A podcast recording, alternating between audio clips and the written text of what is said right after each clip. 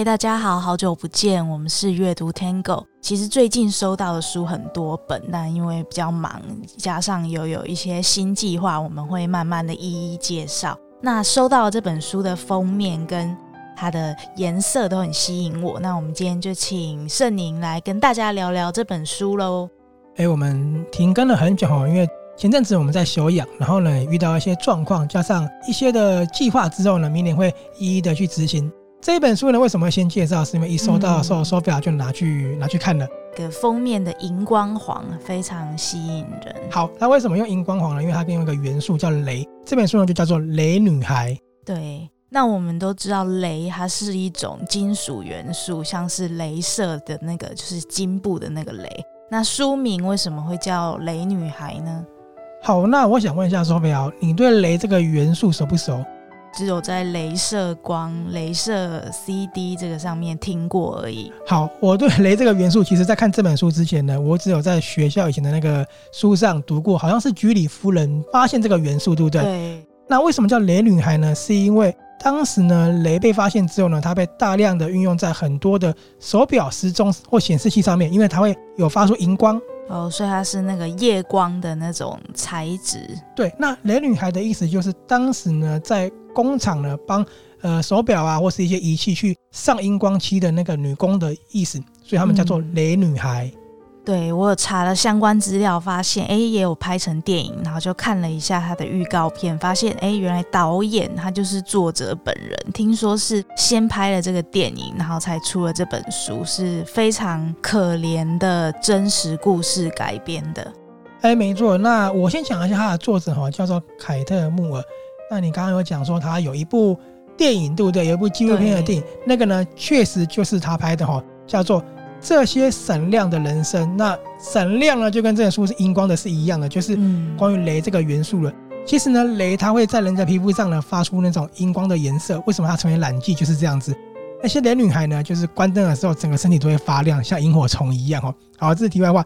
当时呢，在拍纪录片的时候，就发现好像没有一本书去针对过去历史受到伤害的女性悲剧呢去发声，也很少有一本书去真正的赞颂这些女生的勇敢。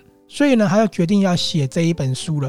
他说过哈，当今我们呢在媒体读到类似的故事的时候，就是关于镭这个元素中毒或是一些工作伤害的时候，他说我们要记得，在新闻头条和统计数据的背后，永远代表着一个一个人呢，或是其他生物生命正承受的伤害。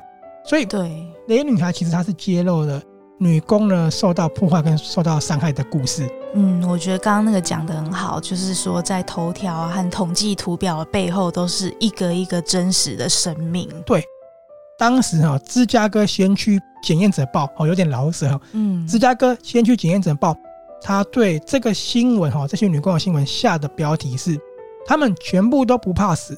如果呢天数尽了，他们面对来世，心里也会明白自己的牺牲或许救了别人。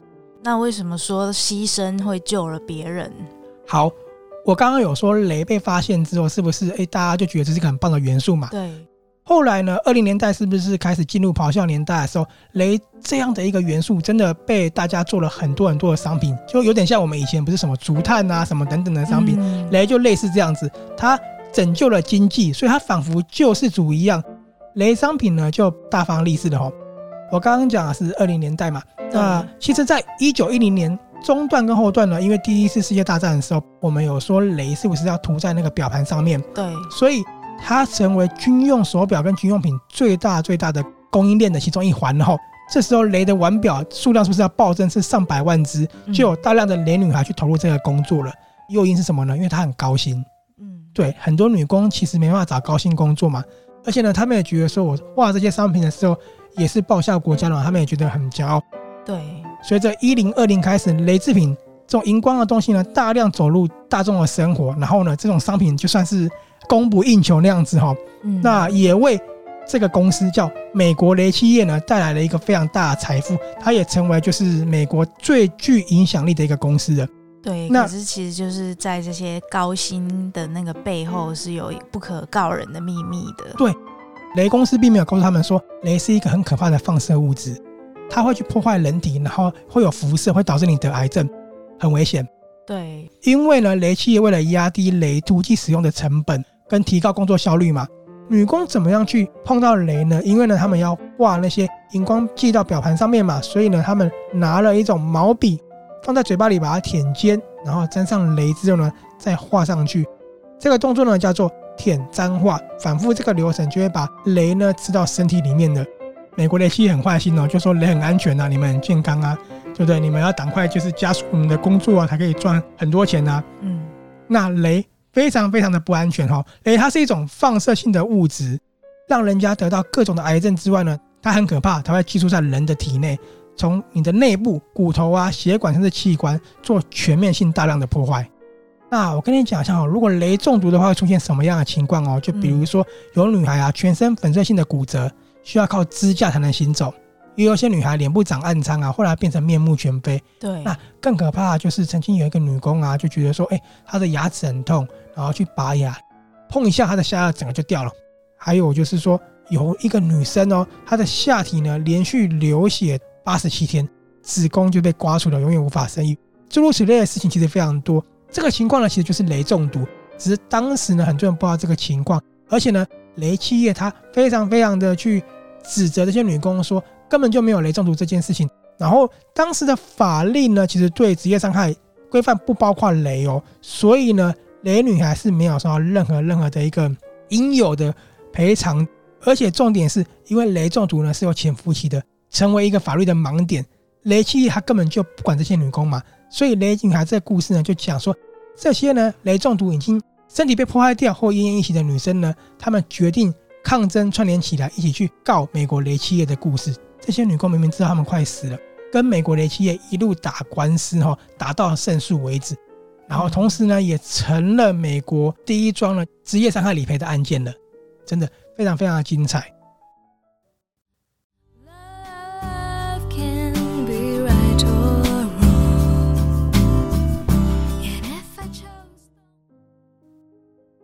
因为又是真实故事改编，我觉得在读的时候更可以为书中的角色打抱不平。这样听下来，会怎么评价这本书呢？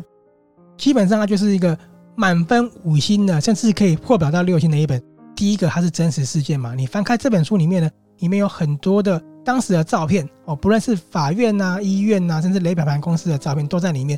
虽然说这样讲好像很浮夸，但是看到哭的时候是很正常的。比如说，因为看病。